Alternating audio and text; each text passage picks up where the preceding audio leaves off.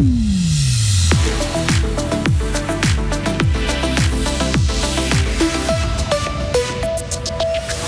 Le canton de Fribourg veut dépoussiérer sa loi sur la protection des données qui date des années 90. Le Grand Conseil a débuté hier la révision complète du texte avec une première lecture. La Broye pourrait bien voir ses parkings gratuits devenir payants à l'avenir. C'est l'une des solutions préconisées par une étude de la Coreb pour inciter la population du district à lâcher sa voiture pour une mobilité plus durable.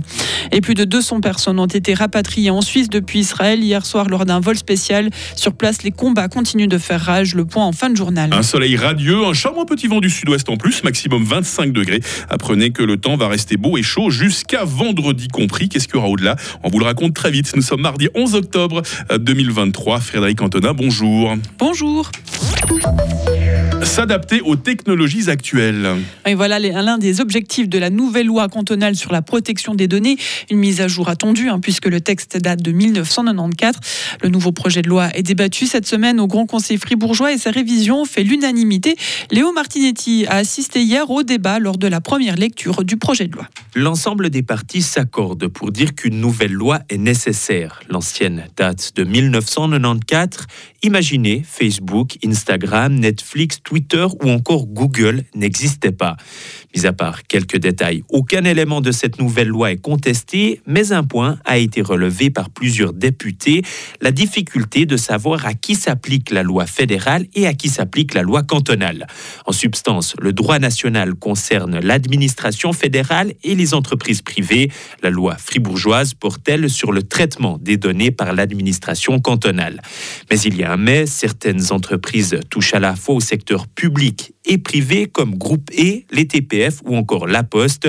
Un vrai casse-tête, mais pas pour Martine Stoffel, préposée cantonale à la protection des données. C'est possible que deux lois s'appliquent. Effectivement, si une entreprise accomplit des tâches publiques et en même temps des tâches privées, on peut avoir deux lois qui s'appliquent, oui. Dans le cadre de Groupe E, ben, la partie euh, qui concerne la tâche publique, ce sera la loi cantonale sur la protection des données. Puis la partie de droit privé euh, et de concurrence accomplie en, dans le cadre privé, là, c'est la loi fédérale. La nouvelle loi cantonale sur la protection des données aura aussi des conséquences du côté des utilisateurs, plus de transparence concernant l'utilisation de leurs données ou encore la possibilité de demander la suppression de certaines informations. Les débats se poursuivront ce matin au Grand Conseil. Beaucoup de parkings disponibles et gratuits encouragent l'usage de la voiture. C'est le cas de la Broye, comme le révèle un rapport sur la mobilité des habitants du district.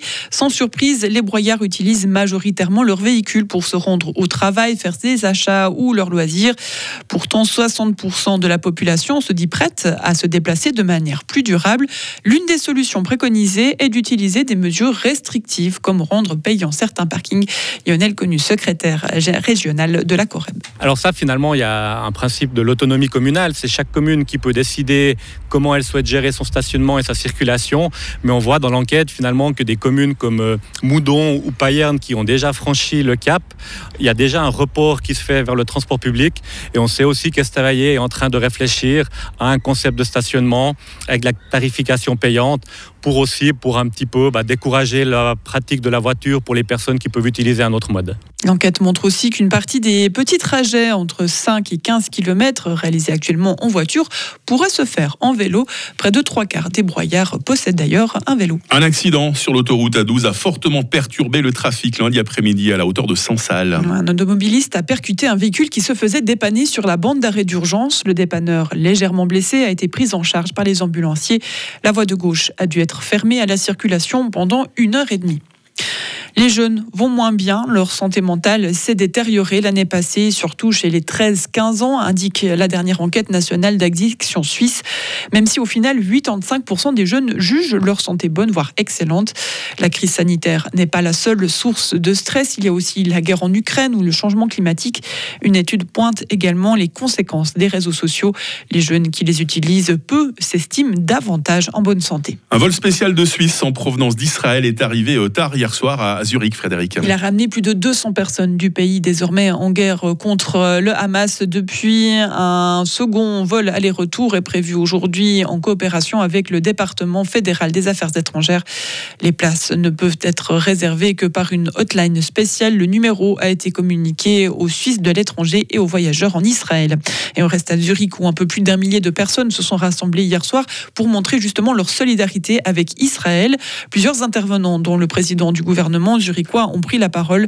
Le rassemblement a été organisé par la communauté religieuse israélite du canton. Et puis le bilan de la guerre entre Israël et le Hamas continue par ailleurs de, de s'alourdir. hein. Et de façon vertigineuse, des milliers de morts et de blessés ont été recensés au total au cinquième jour de l'attaque surprise lancée par le mouvement islamiste palestinien depuis Gaza.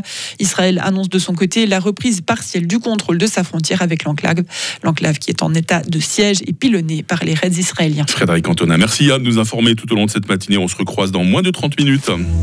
Retrouvez toute l'info sur frappe et frappe.ch. Il est 6, 7h07. La météo avec Chory Cheminée à Grange Paco et sa nouvelle gamme de cheminées de haute qualité avec vitres sans cadre ni poignée à découvrir sur chory-cheminée.ch.